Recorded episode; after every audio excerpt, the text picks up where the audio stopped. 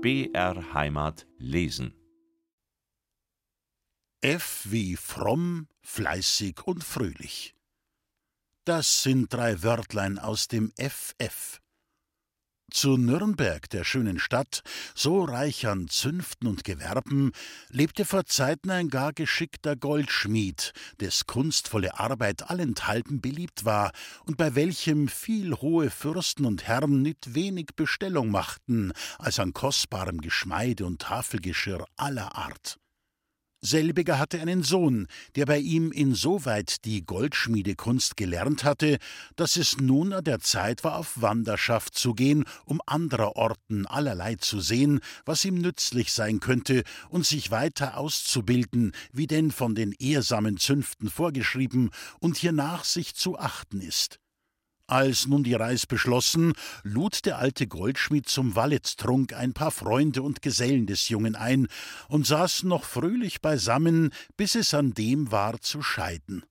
Da nahm der Vater einen schönen Pokal, so er für solche und andere Hausfestlichkeit aus Elfenbein mit mannigfach lieblichem Goldzierat selber angefertigt, füllte ihn mit gutem Wein und sprach zu seinem Sohne nit ohne Tränen im Aug wie folgt viel lieber Sohn, da du nunmehr von dannen musst, will ich noch den letzten Trunk mit dir tun, und indem ich dich dem Schutz und Segen des allmächtigen Vaters im Himmel anempfehle, auch darum mit deiner Mutter täglich bitten werd, geb ich dir ein Wandersprüchlein mit, so du niemals vergessen sollst. Und indem er solches sagte, steckte er dem Sohne ein gülden Ringlein an den Finger und sprach weiters dies Fingerlin hab ich dir selbst gemacht. Und siehst du drauf drei Buchstaben, und zwar drei F einziseliert auf einem grünen Kleeblättlein, sollen aber nichts anderes bedeuten als die drei Wörtlein fromm, fleißig und fröhlich. In den dreien magst du immer die beste Anleitung finden, wie du dich als ein guter Gesell aller Orten zu halten. Damit du deren aber stets eingedenk seist, magst du allmorgendlich beim Frühgebete auf dein Ringlein blicken.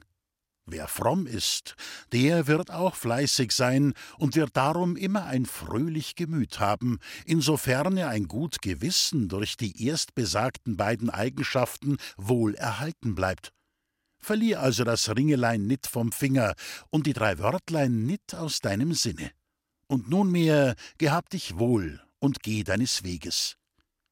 Nachdem der junge Goldschmied sich höflichst bedankt, nicht nur für das Geschenk, sondern für alles, was Vater und Mutter anher ihm Liebes und Gutes erwiesen, sich auch noch den Segen erbeten, zog er von dannen und hat nicht bloß auf seiner ersten Wanderschaft, sondern sein ganzes Leben hindurch das Ringlein samt dem Sprüchlein in Ehren gehalten und haben ihn Glück und Segen nie verlassen. Das Ringlein aber ist durch mehr als ein Jahrhundert als ein kostbar Erbteil hochgeachtet geblieben und hat es einer vom andern übernommen, bis es einmal verloren gegangen, und da war auch bald die Werkstätte verschollen, denn die drei Wörtlein waren in den Wind verhallt. Diese Erzählung aus alter guter Zeit hat wohl eine gar schöne Bedeutung, und wenn jeder Hausvater unter das CMB auch die FFF mit Kreide an die Türe schreiben wollte, für sich und die ganze Hausgenossenschaft, jung wie alt, und wenn dann ein jeder sich auch an die drei Wörtlein halten wollte, so wär's für wahr nicht schlecht, müsste aber die Deutung der Buchstaben deutlich eingeprägt werden, damit nicht etwa irgendein Knecht oder eine Dirn aus dem F faul oder frech herauslesen möchte, welche sauberen Eigenschaften auf dem Lande leider nicht ungekannt sind. Wollet nur drei F euch merken, wohlbedacht bei allen Werken, fromm und fleißig, fröhlich auch ist gewiss der beste Brauch. Geh wie Grab. Grab ist ein gar traurig Wörtlein für alle, die schon was Liebes darin ruhen haben. Wächst aber auf den Gräbern das grüne Gras und die Blumen blühen darauf alle Frühling und Sommer, setzt sich auch hie und da manch Vöglein hin, ein lieblich Lied zu singen, und wir pflanzen auch ein Kreuz drauf, Und so deutet denn alles auf ein Wiederaufleben und auf eine Erlösung vom Tode und Auferstehung, wenn's an der Zeit sein mag. Dies wissen und glauben wir alle. Wo aber viele Gräber beisammen sind, da heißt man es seit undenklichen Zeiten den Gottesacker. Das Feld, wo gleichsam unser lieber Herrgott ausgesät hat zu Wachstum und Gedeihen für die Ewigkeit. Fällt mir dabei eine lustige Geschichte von einem Totengräber ein, die ich euch nicht vorenthalten will. In dem Städtchen Altheim lebte ein Totengräber, der bei seinem traurigen Handwerk ein gar lustiger Vogel gewesen und dabei Musikant. War nicht leicht eine Hochzeit oder sonst ein Tänzlein, wo nit der schwarze Jörgel auf der Geige und wenn's am Horn oder an der Trompete fehlte, auch auf diesen Instrumenten seine löbliche Kunst zu allgemeiner Kurzweil ausübte, versteht sich, wenn's nicht auf dem Gottesacker für ihn anderes zu tun gab trank aber nicht wenig, so dass er nicht selten auf den Gräbern einduselte und erst am hellen Tage dort aufwachte, wo die andern nit mehr aufwachen. Ergab sich nun einmal, dass ein Bürger bestattet wurde, um welchen die ganze Sippschaft gar sehr Leid trug. Und als nun der Sarg mit der Leiche in das Grab versenkt, auch des Jammerns und Flennens schier kein Ende war, gingen dann alle still und traurig heim, und nur der Jörgl hatte zu verbleiben, weil es seines Amts war, die Grube auszufüllen und einen schönen Grabhügel darüber zu machen. Da nun der Sarg noch frei darinnen lag, dachte sich der Totengräber, mit dem Einfüllen hat's noch gute Zeit, will einstweilen meine durstige Seele stärken, lässt das Grabscheit liegen und geht ins Wirtshaus, denn der Tag war gar heiß. Leert einen Krug um den andern, bis er endlich seiner Pflicht eingedenk wieder hinauswackelt, seine Arbeit zu vollenden. Was es um einen schweren Kopf ist, das weiß wohl mancher von euch man tragt ihn nit lang gerne stehenden Fußes herum. So auch der Jörgel, der setzt sich am Grabe nieder, lehnt sein Kapitolium an den Erdaufwurf und lässt sich vom Mondschein ins Gesicht schauen. Bruder Schlaf ist dann bald hinzugetreten und die Nachtpartie war fertig. Während der ganz selig schlaft, klopft's und nagelt's unten im Grabe immer stärker und stärker. Endlich springt der Sargdeckel auf, so wohl nit allzu fest vernagelt gewesen sein mochte. Der ehrsame Bürgersmann erhebt sich in seinem Totenhemdlein, reibt sich die Augen ein wenig und freut sich, dass er nit lebendig unter der Erden eines elendiglichen Todes versterben musste. Leider geschieht's bisweilen, Gott gebe selten, dass die Herren Doktoris einen für tot erklären, ohne dass unser lieber Herrgott es gewusst, und sind zu großer Freude der trauernden Hinterbliebenen solche Verstorbene, die etwa nur im Starrkrampf gelegen, in diesem Leben noch auferstanden und haben noch eine gute Zeit gelebt. So war es nun auch hier. Der Bürgersmann spaziert zum Kirchhof hinaus, und der Jörgel bleibt im süßen Schlummer am Grabe liegen. Allgemach aber, woran etwa lebhaftes Träumen schuld gewesen sein mag, rutscht der Totengräber seitwärts, bis er ganz sanft ins verlassene Grab sinkt und im Sarg liegend fortschnarcht. Denn so schwere Köpfe wachen nit eher auf, bis alle bösen Dünste verschlafen und die rechten Lebensgeister wieder eingezogen sind. Der Mond ist längst hinter den Bergen seitab gegangen, dafür hat das Morgenrot sein erstes helles Streiflein an den Himmel gemalt, worüber der frische Morgenwind sich auf die Beine gemacht und der Sonne vorangelaufen ist. Unser Jörgel wacht auf, wie und wo, das wissen wir. Mittlerweile war in dem Städtlein der Hallo schon los, wenn auch der Schrecken anfänglich nicht klein war über die Geistererscheinung.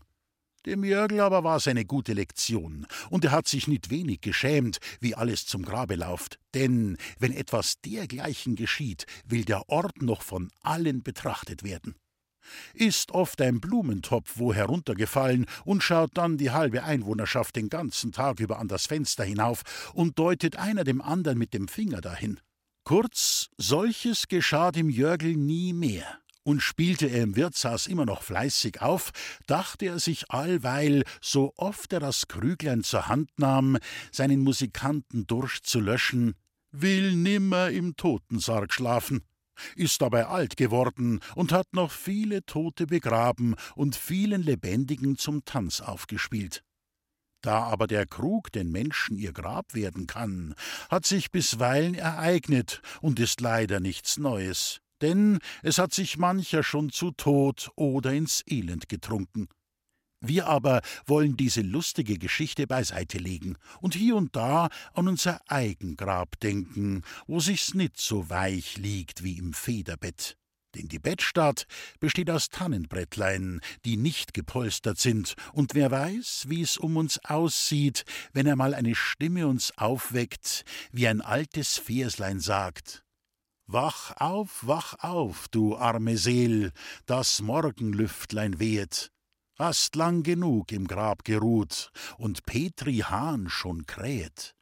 Vergiss nicht deinen Sündenpack, mit dem du dich beladen, die Zeit ist um, die Zeit ist um, jetzt bitt um Gottes Gnaden. Wach auf, wach auf, du arme Seel, der Engel hat gerufen. Nun trittst du wie ein Kindlein bloß vor deines Richters Stufen. Wach auf, wach auf zur Ewigkeit, was zeitlich ist vergangen. Bereite dich, es hilft dir jetzt kein Zagen und kein Bangen wie du den Geist umkleidet hast mit Tugend oder Sünden, so musst du deinen Lohn empfangen, der Richter wird's verkünden. H wie Hirtenstand der Hirtenstand hat schon mit den ersten Menschen, nachdem sie das Paradies hatten verlassen müssen, seinen Anfang genommen. Sehen wir schon Abel, Adams Sohn als Hirten und das Judenvolk fortan. Unser Herr Christus nennt sich selbst den getreuen Hirten, des gute Schäflein wir sein sollten, fehlte aber aller Zeiten her wie auch jetzt unter der Herde nit an Sündenböcken. Der Erzhirt hat aber seinen Stab durch Petrus zuerst dem Oberhaupte der Kirche, dem heiligen Vater auf Erden anvertraut, sind auch alle Bischöfe die Hirten ihrer Gemeinden und führen als ein äußeres Zeichen den Hirtenstab. Die ersten, welchen die Erscheinung des Heilandes auf Erden verkündet wurde, waren schlichte Hirten. Ihnen erschien der Stern und der Engel, welcher ihnen sagte, da sie des Nachts ihre Herden hüteten, Fürchtet euch nicht, siehe, ich verkündige euch große Freude, die allem Volk widerfahren wird. Denn euch ist heute der Heiland geboren, welcher ist Christus der Herr, in der Stadt Davids. Und so waren es den Hirten, so das heiligste Kindlein in der Wiege zuerst verehrten und ihm schlichte Gaben brachten. Und hier wird ein gar schönes altes Lied aus dem Jahre 1567 an seinem Platze sein, wie folgt. Es kam ein Engel hell und klar, von Gott aufs Feld zu Hirten dar. Vom Himmel sprach er, komm ich her und bring euch viel der guten Meer der guten Meer bring ich so viel, davon ich singen und sagen will. Der liebe Gott auf höchstem Thron hat nun gesandt den eigenen Sohn, der ist euch heut ein Mensch geboren, von einer Jungfrau auserkoren. Das neugeborene Kindelein, das liegt in einem Krippelein. Mit Windeln ist es eingehüllt, die Welt mit Segen es erfüllt. Darnach kam eine große Schar der holden Engel hell und klar die sangen gar ein fröhlich Lied und freuten sich gar herzlich mit. Die Hirten gingen allgemein und suchten dieses Kindelein. Sie fanden's, wie der Engel sagt, Mariam auch, die reine Magd. Willkommen sei du, Kindlein zart, wie liegst so elend du und hart, du König, Schöpfer aller Ding, hält dich dein Volk so gar gering. Hast du denn sonst kein Herberg je, dass du musst liegen bei dem Vieh? Dein Kissen ist nur dürres Gras, davon das Rind und Eslein aß. Der Sammet und die Seide dein sind nur geringe Windelein. Der Wirt sollt haben keine Rast, denn du wärst ja sein höchster Gast. Er sollt dir räumen Stub und Saal mit seinen Gästen allzumal. O liebes Kindlein, nackt und arm, dich unser aller heut erbarm. Wir wollen dir auch hulden gern, als unserem Jesum Christ und Herrn. O edles Kindlein, teuer und wert, hilf uns auch jetzt auf dieser Erd, dass wir, die alle sind so schlecht, weil du erschienst, erkennen recht. Wir wollen fröhlich singen gleich, dem Kindlein aller Gnaden reich. Wir machen ihm ein Wiegelein in unserem Herzen Sünden rein. Dann singen wir mit Innigkeit Lob, Preis und Dank in Ewigkeit. Die berühmtesten Männer, die größten Heiligen sind aus dem niedrigen Hirtenstande hervorgegangen, und wäre für wahr nicht Raum genug und gäbe mehr als ein Buch, wollte man deren Lebensbeschreibungen zusammenstellen. Als heilige Hirten verehren wir den heiligen Drago, Flores, Wendelin und die heilige Genovefa, Schutzpatronin von Paris. Auch die Jungfrau Johanna von Orleans, welche unter König Karl VII. den Franzosen gegen die Engländer zu vielen Siegen verhalf, indem sie in heiliger Begeisterung mit der Fahne in der Hand das Heer anführte, war ein schlichtes Hirtenmädchen. Endlich von den Engländern gefangen genommen, wurde sie, angeblich als Hexe, im Jahre 1431 auf dem Scheiterhaufen verbrannt, hinterher aber auf Veranlassung des Papstes Calixtus durch einen richterlichen Spruch vom Erzbischof von Reims und den Bischöfen von Paris und Coutances für unschuldig erklärt. War freilich zu spät, wie es oft geschah, wenn man eine als Hexe verbrannt hatte. Die Sage erzählt aber, dass, als Johanna auf dem Scheiterhaufen ihren Geist aufgegeben, eine weiße Taube daraus aufgeflogen und gegen Himmel entschwebt sei. Auch Papst Sixtus V., der in Rom ein so gewaltig Regiment führte, hat als Knabe auf dem Felde das Vieh gehütet. Er war geboren im Jahre 1521, unweit des Städtchens Monalto und hieß eigentlich Felix Peretti. Sein Bruder, welcher Franziskaner war, erkannte seine hohen Geistesgaben, ließ ihn deshalb studieren, und bald war der Priester, Doktor der Theologie und Regens der Klosterschule zu Siena. Aber nicht nur durch seinen Geist glänzte er, sondern auch durch seine Frömmigkeit. Zu Rom hat er eine gar schöne Bruderschaft gestiftet unter dem Namen der Gesellschaft des Heiligen Sakramentes, deren Mitglieder die Verpflichtung hatten, das Heilige Sakrament, wenn es den Kranken gebracht wurde, feierlich zu begleiten. Er selbst war Franziskaner und hielt an vielen Orten Italiens eifrige Missionspredigten. Im Jahre 1570 erhielt er die Kardinalswürde unter dem Papste Pius V. Vorzüglich drang er als Generaloberer der Franziskanerorden auf die Abstellung vieler Übelstände, welche damals in den Klöstern eingerissen waren, wodurch er sich gerade keine Freunde machte. Als Gregor XII. den päpstlichen Stuhl bestiegen hatte, zog sich Peretti von Rom zurück, lebte den theologischen Wissenschaften und frommer Tätigkeit, wurde aber nach Gregors Tode 1585 fast einstimmig zum Papste gewählt unter dem Namen Sixtus V. Er war streng gegen alle Schlechte, mild und geneigt den Armen und Bedrängten und verbesserte die Staatswirtschaft Roms in bewundernswürdiger Weise. Im Jahre 1590 starb dieser große Mann. Man glaubte, seine Feinde haben ihn vergiftet, denn er war, wie gesagt, ein gar strenger Herr, was nicht jedem, der sich fehlig erkannte, mochte genehm gewesen sein. Und so ist denn aus einem armen Hirten ein großer Papst geworden. Wenn ich so ein Hirtenbüblein auf dem Felde sehe, kommt mir wohl zuweilen der Gedanke, kannst, wenn auch nicht Papst, doch sonst was Gescheits werden. Da muss mich aber immer dabei ärgern, dass diese Buben mit ihrem Vieh herumschlenzen, als ob sie selbst nichts anderes wären als Ochs oder Schaf. Liegen oft halbe Tage unter einem Baum dort und schnalzen nur mit der Peitsche, da es doch besser wär, wenn hier und da einer ein Büchlein mitnähm, eine Zeile darin läse oder ein Sprüchlein daraus lernte. Aber die Faulheit zieht eben auch mit der Herde aus dem Dorf und denkt sich so ein Bürschlein, Sviehhüten ist auch kein schlecht Geschäft. Muss wohl sein.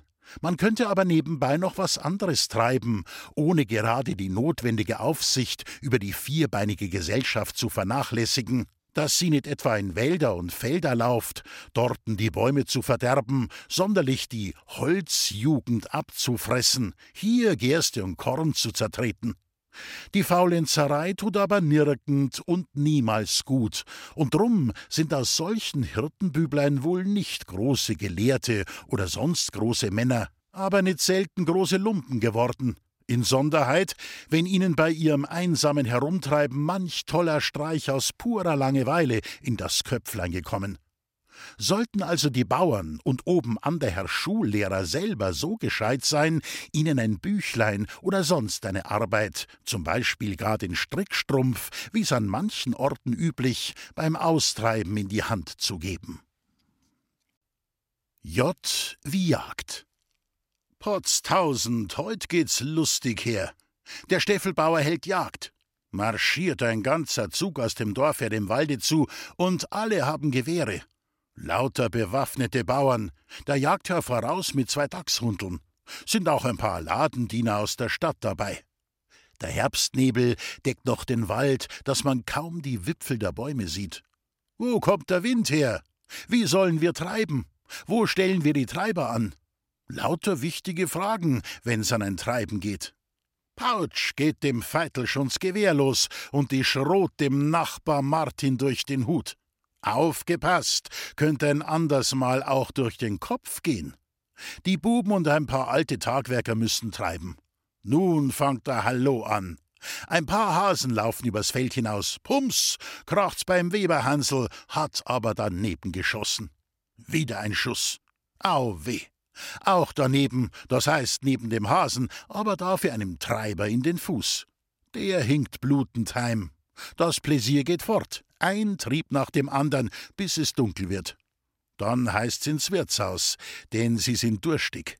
Da wird über die Jagd diskutiert und disputiert, jeder erzählt sein Abenteuer. Endlich, es ist schon hübsch spät in der Nacht, geht's auseinander. Die meisten haben ihren Dusel. Das ist wohl ein kreuzlustiger Tag gewesen und so recht geeignet für einen Bauern. Mittlerweile haben die Knechte daheim auch hübsch gefaulenzt, weil die Herren auf der Jagd waren. Das wär ein Leben. Ach, wenn's doch alle Tage so wär. Aber nicht genug.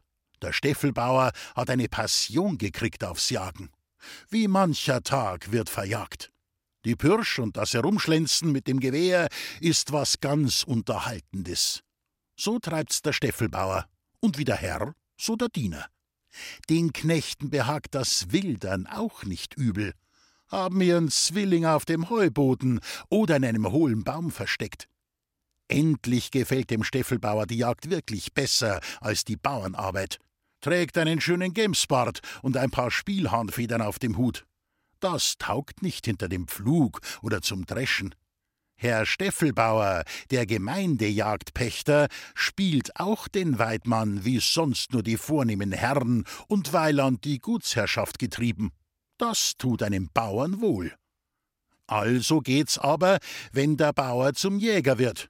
Seine ehrenhafte Hantierung wird vernachlässigt, die Arbeit wird zur Last. Was weiterkömmt, lässt sich denken. Jeder Stand auf Erden hat seinen Beruf. Dass aber der Bauer zum Jagdvergnügen bestimmt sei, das will mir nicht recht eingehen. Denn wenn's auch anfänglich ganz subtil getrieben werden mag, es ist doch so ein Eigending und hat derlei noch niemals gut getan. Ist auch Gottlob noch nie recht allgemein geworden und nicht alten Herkommens. Denken wir weit zurück, wo alle Bauern zunächst ihre Höfe als Lehen von den Rittern und Gutsherren hatten und ihnen sogar nichts freies Eigentum war wie jetzt. Damals war freilich von keiner Bauernjagd die Rede.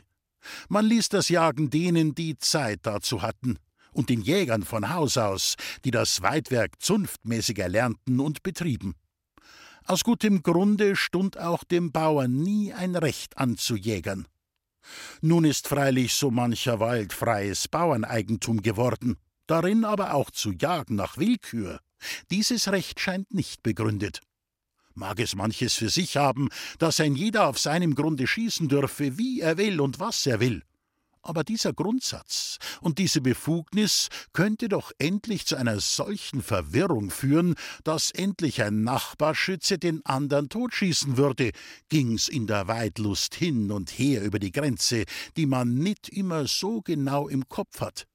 Wenn nun aber, da nun einmal derlei Gesetze entstanden sind, gewisse Bezirke gebildet sind, welche von der Gemeinde verpachtet werden, und es gerade nicht unbillig ist, dass dem übertriebenen Wildstande, namentlich dem Hochwilde, Einhalt getan wurde, so wäre es wohl am gescheitesten und den Bauern selbst zu Nutz und Frommen, dass die Jagd denjenigen in Pacht gelassen würde, die sich von alters her damit abgegeben haben.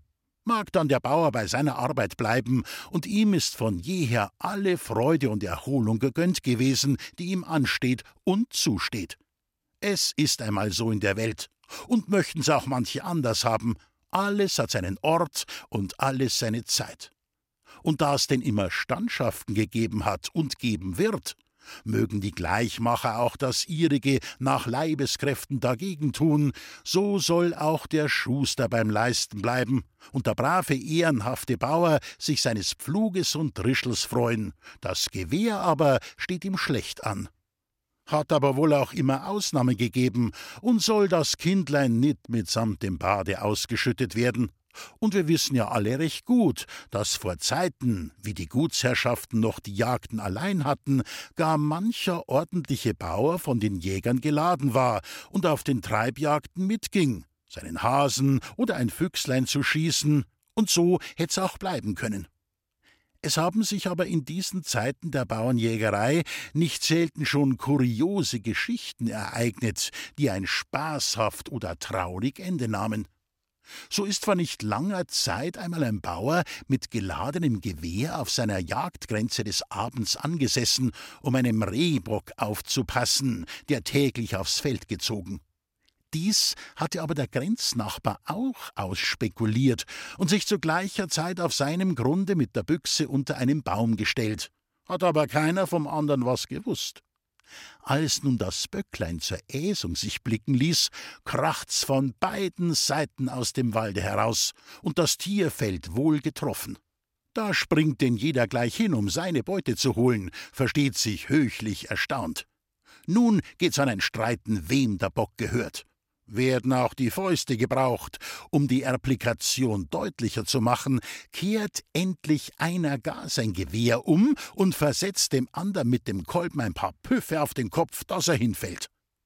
Der stand aber nimmer auf und lag maustot neben dem Rehbock da. Dies war der fröhlichen Jagd trübselig Ende. Was daraus zu lernen, das kann sich ein jeder selbst herausbuchstabieren. Wir wollen hoffen, dass dergleichen nicht oft geschehen ist, haben aber leider von ähnlichen Stücklein bisweilen gehört. Das Traurigste aber war doch das Vorkommnis, und wir können dessen Wahrheit verbürgen, dass ein paar Bauern in ihrer Jagdwut einen Jäger von Profession im Walde überfallen und elendiglich an einer Holzhütte angenagelt haben so dass er kaum mit dem Leben davongekommen ist, nachdem ihn ein Hüterbub in dem erbärmlichsten Zustande gekreuzigt dahangend getroffen.